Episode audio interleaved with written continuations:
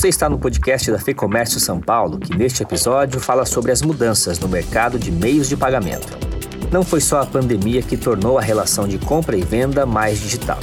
Nos últimos anos, novidades como QR Code, pagamento por aproximação e via link deram mais opções na hora de fazer negócio.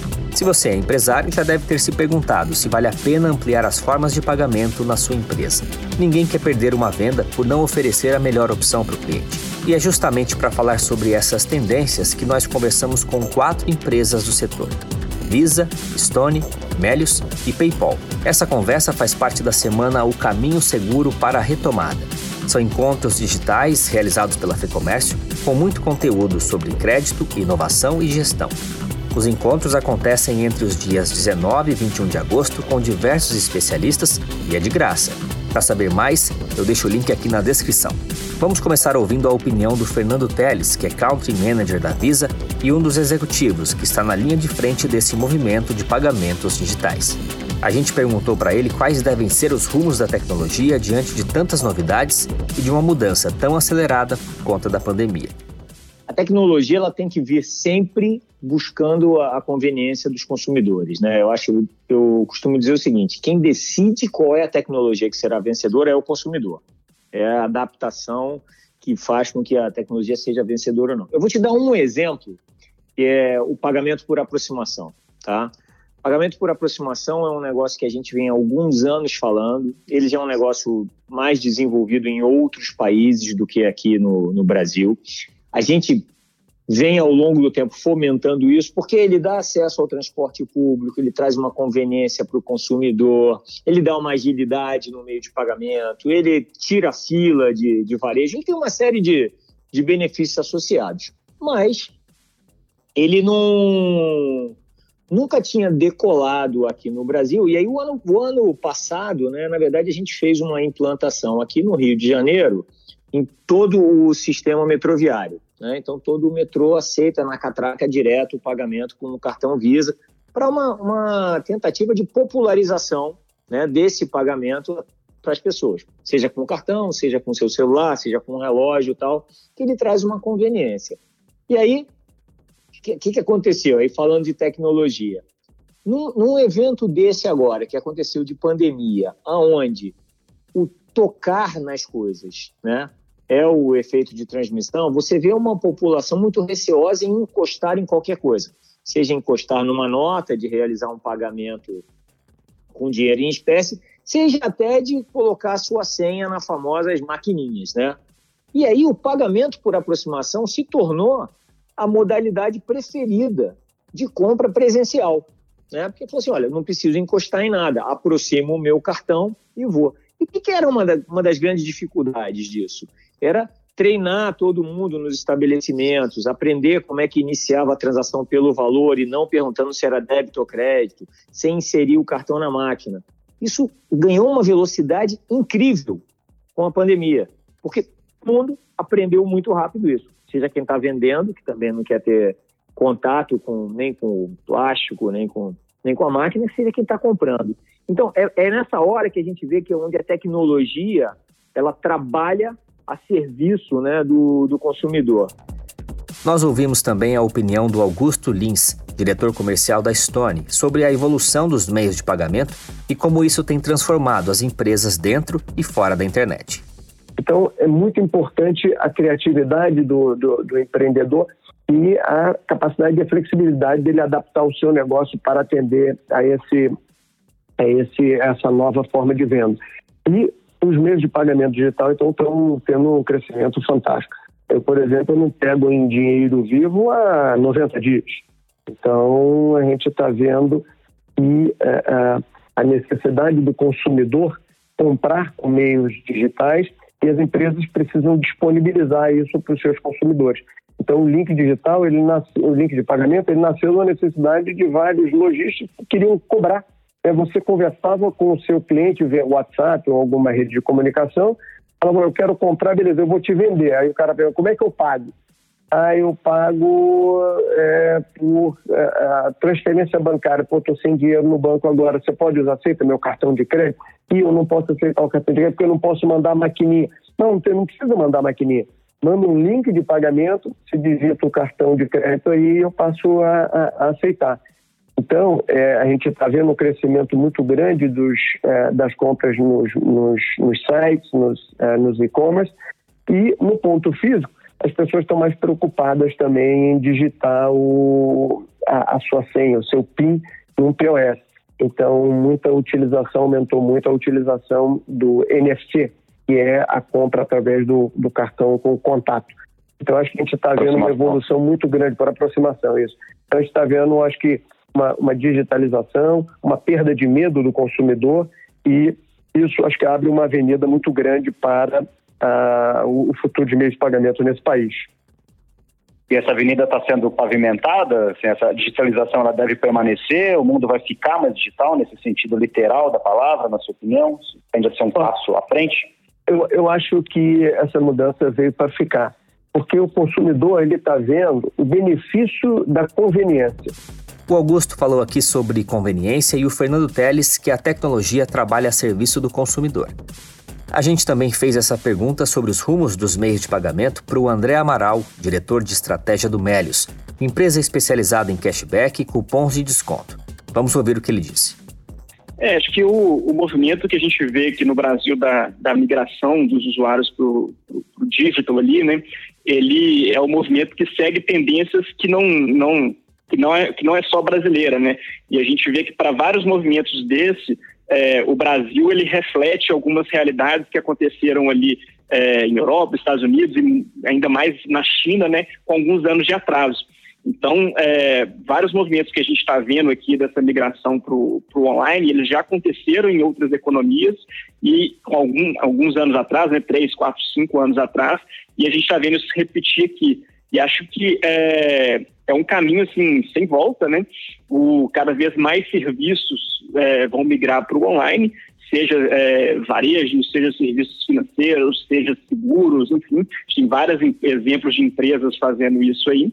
É, isso, isso vem muito da digitalização da economia como um todo, né? Então a gente tem mais pessoas com acesso a smartphone, a gente tem mais pessoas com internet é, de qualidade e a gente tem pessoas, é, o tempo é cada vez mais é, escasso das pessoas, né? Cada vez mais as pessoas querem fazer mais coisas e, e consequentemente, o tempo se torna escasso. Uma das melhores maneiras da gente é, gerir melhor o tempo ou conseguir fazer mais coisas no mesmo intervalo de tempo, né? O dia só tem 24 horas, é digitalizando os processos, digitalizando os serviços, né? Então acho que esse é um caminho que a gente vai ter uma penetração cada vez maior e aí em todas as verticais da economia, né? Não só falando do varejo, no, do e-commerce, mas é, a gente pode pegar exemplos em quaisquer é, atividades econômicas a gente queira, né? Esse foi o André Amaral do Melios e a nossa conversa com ele continua, agora falando sobre o conceito do cashback, que chegou também para transformar o mercado de meios de pagamento a gente foi pioneiro aí nesse conceito de cashback no Brasil, né? Quando a gente trouxe isso em 2011, é algo muito pouco falado é, ainda no Brasil e, felizmente, é um conceito que está cada vez mais em voga aí no mercado e que isso nos ajuda até a propagar é, esse conceito pelos usuários, que no, no início era algo que os usuários até desconfiavam, né? Assim, pô, mas como assim você vai me dar uma parte do dinheiro de volta? Como que isso funciona? Muitos usuários desconfiavam do, da veracidade daquilo, né? E a gente veio ao longo do tempo educando aí os usuários e o mercado, infelizmente caiu na graça tanto dos usuários quanto do mercado esse conceito do cashback. E onde que está a mágica, né? Como que funciona é, o fluxo do dinheiro aí para a gente conseguir ter um serviço que é gratuito para os usuários, né? E dar um cashback, obviamente, se sustentar enquanto empresa e levar resultado para os nossos parceiros. Né? Então, acho que isso é o principal pilar é, que a gente apoia é no conceito do ganha, ganha, ganha. Então, para fazer sentido, para a roda girar, todas as partes envolvidas no negócio, e isso em todas as verticais que a gente atua, que eu vou comentar rapidamente, elas têm que estar tá ganhando. O Melios, os usuários e os nossos parceiros. Então, de forma é, bem macro, né? Os nossos parceiros, eles comissionam, né? As lojas, é, os bancos, os e-commerces, eles comissionam o Melios para fazer divulgação dos seus produtos e serviços. Então, uma verba que eles passam para a gente por vendas que a gente vai gerar para eles, então a verba é, de marketing. Com o dinheiro dessa comissão, parte disso a gente reparte com o usuário na forma do cashback.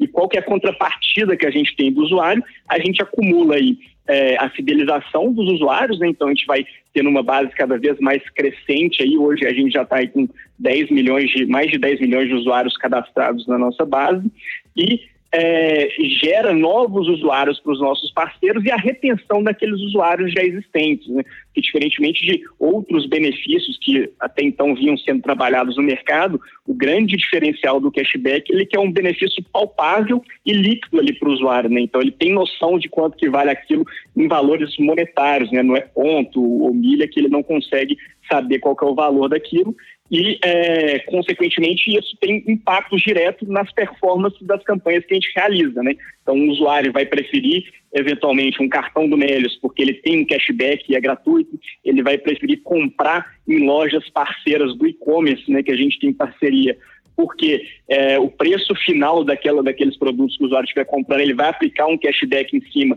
e vai receber aquele benefício. Então, tudo isso gera é, um, um, sistema que ele se retroalimenta ali, né? É, e, e, é bastante frutífero para todas as partes. Né? Então ele só para de pé porque, de fato, ele gera valor para os parceiros, gera valor para os usuários e, obviamente, gera valor para o Melis enquanto empresa que permite a gente continuar crescendo. Nós falamos até agora sobre como tem sido a aceitação das novas tecnologias de pagamento no Brasil e os modelos baseados na recompensa, como o cashback. Para encerrar esse episódio, eu passo a palavra para o Thiago Chueire, diretor de desenvolvimento de negócios do PayPal Brasil, uma empresa de pagamentos online que opera em 200 países e ganhou só no último trimestre 21 milhões de novos usuários. Traduzindo em números, significa um crescimento de 30% no faturamento, ou mesmo que avançar cinco anos em alguns meses, segundo as projeções da própria empresa.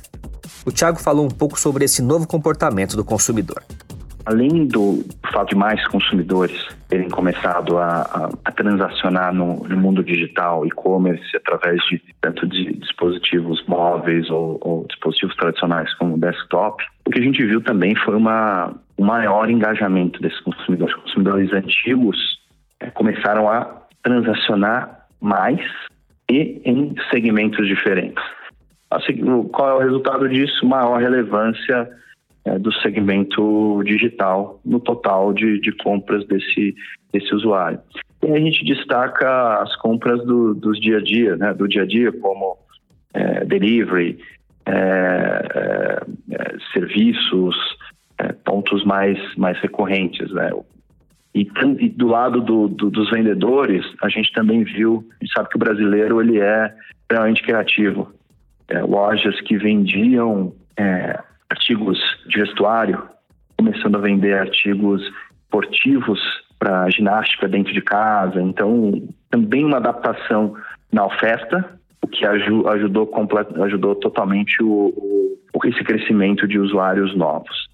Qual é, o, qual é o legado disso? A gente sabe que o home office vai ser uma realidade maior, talvez jornadas mais curtas de, de trabalho, logo mais tempo as pessoas em casa, né? Talvez a casa não seja no mesmo lugar, porque o home office permite estar em, outros, eh, em outras localidades.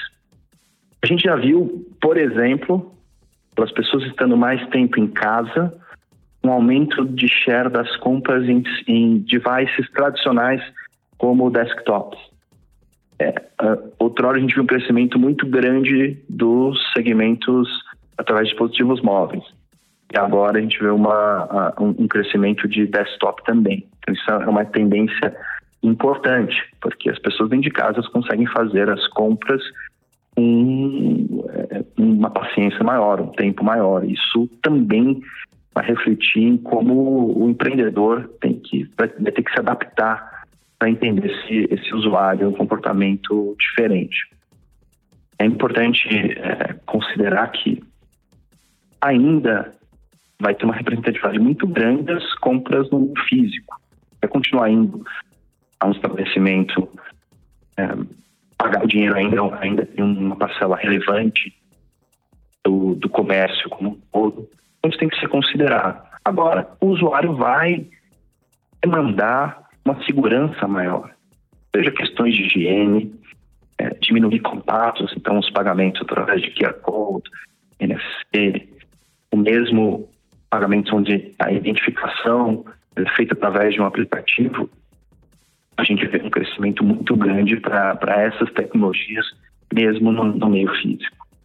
Então, é, isso é um, um ponto importante para considerar um novo normal.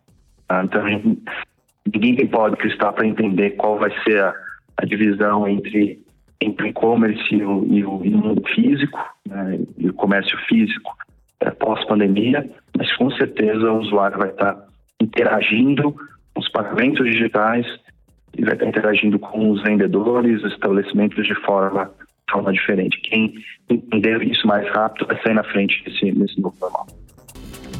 Esse foi o Thiago Chueire, diretor de desenvolvimento de negócios do PayPal Brasil. E eu reforço meu lembrete de que a FEComércio promove agora em agosto a semana O Caminho Seguro para a Retomada. Tem conteúdo sobre crédito, inovação, gestão e muitas lives para você conversar com os especialistas. Os links para mais informações eu deixo aqui na descrição. Eu sou Guilherme Baroli, esse episódio contou com roteiro e entrevistas de Fernando Saco. A gravação e edição é do estúdio Johnny Days. Obrigado pela companhia e até a próxima.